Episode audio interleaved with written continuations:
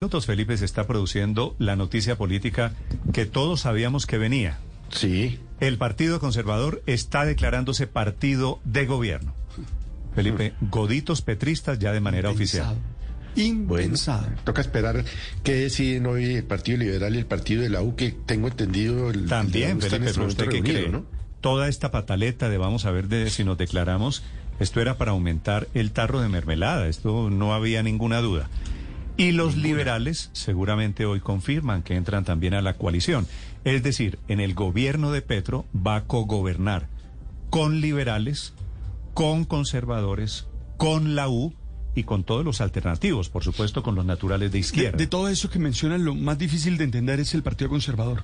Es el más difícil. Goditos, ¿Cómo, cómo va a ser para el futuro, Néstor? ¿Con qué ideas para el futuro va a buscar votos? No, no lo entiendo. Porque uno lo entiende hasta de los liberales por toda la cercanía que han tenido en pensamiento, uno lo entiende de otros partidos, pero del Partido Conservador, No, padre. No Pero me además pida- lleva- yo no lo entiendo. No Llevaban candidato presidencial propio.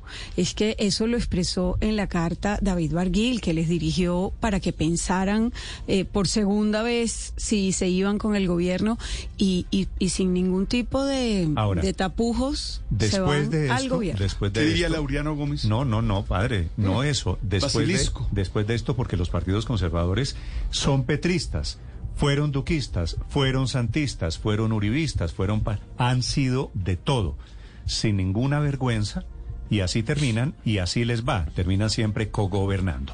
Es la noticia política del momento, Marcela Puentes.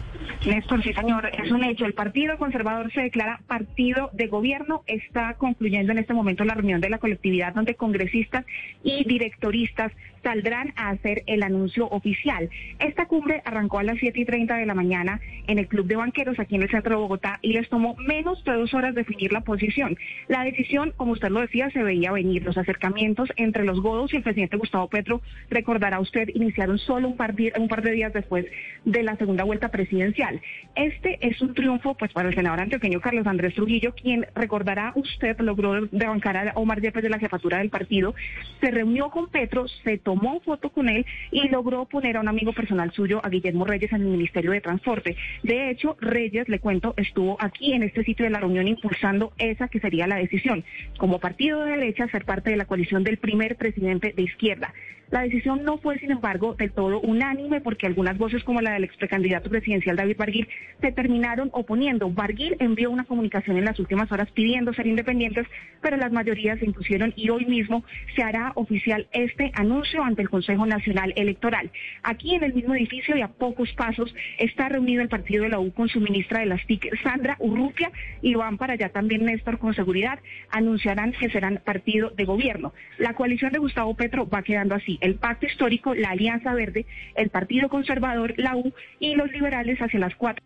Se espera que hagan el anuncio, ingresando también a la coalición del gobierno de Gustavo Petro. Mm. Marcela, gracias. Felipe, en conclusión, el Sí. primer gobierno de historia, de, de izquierda en la historia política de Colombia, queda respaldado por todos los partidos tradicionales, el liberalismo, el conservatismo y los nuevos, la U, los verdes, absolutamente todos los partidos, salvo el Centro Democrático, que quedó solo en la oposición, los demás cogobernando con el presidente Gustavo Cambio, radical independiente. Es que la- ¿no? Sí, pero Cambio Radical es independiente, no es oposición. En la oposición solamente van a estar, bueno, otro, no solo el Centro Democrático, Oxígeno Verde de Ingrid Betancourt, que tiene un congresista. Así que tiene todo el camino servido el presidente Petro por cuenta de la habilidad, la verdad hay que reconocerle a Petro Felipe, la habilidad para armar esta coalición, ¿no?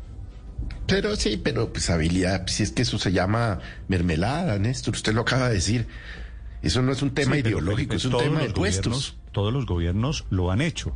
Yo Ah, no, no, no, no, una coalición de 80% o más del Congreso como va a quedar el presidente Petro. Sí, lo que pasa es que como este era el gobierno del cambio, pero pues el cambio de qué o qué. Y más de Petro, también de Roy Barreras, que fue el artífice No, todos, desde el todos, principio todos quedan ahí. de esa planadora petrista. La, la Sí, imagen lo que se ganó. en la en la lo que se coalición ganó, digo, la- están, la presidencia están del todos, Senado. los políticos, los antipolíticos, los buenos, los regulares, los feos, todos en la nueva coalición de gobierno. Yo estoy de acuerdo con el padre que hay, hay, unas explicaciones que van a tener que dar en el futuro algunos, digamos, del, de los temas ideológicos en la que les va a quedar muy difícil, porque aunque el Partido Conservador pues ha sido de todos los gobiernos, pues claro que el, el más difícil de explicar es el de el de este gobierno. Pero además me llama la atención una cosa, Néstor, y es que la, la platica que se puso para incentivar a que los partidos se declararan de oposición no sirvió de mucho. El estatuto de la oposición, eh, digamos, concede un 5% del fondo total de la financiación de los partidos, que es alrededor, que es alrededor de 6 mil millones de pesos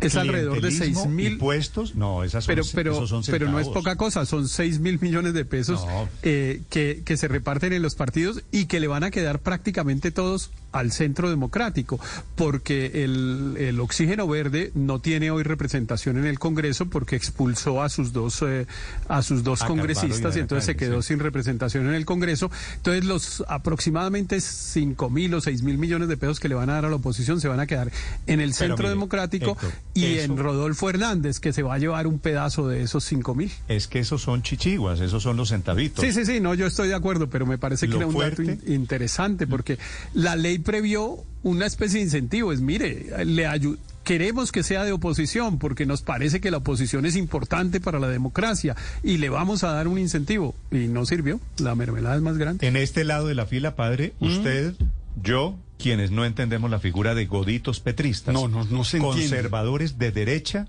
participando en el primer gobierno de izquierda, pero así es la política. Y no e insisto que es, meterse un tiro en el pie para el futuro. Ideológicamente no, tiene razón de ser.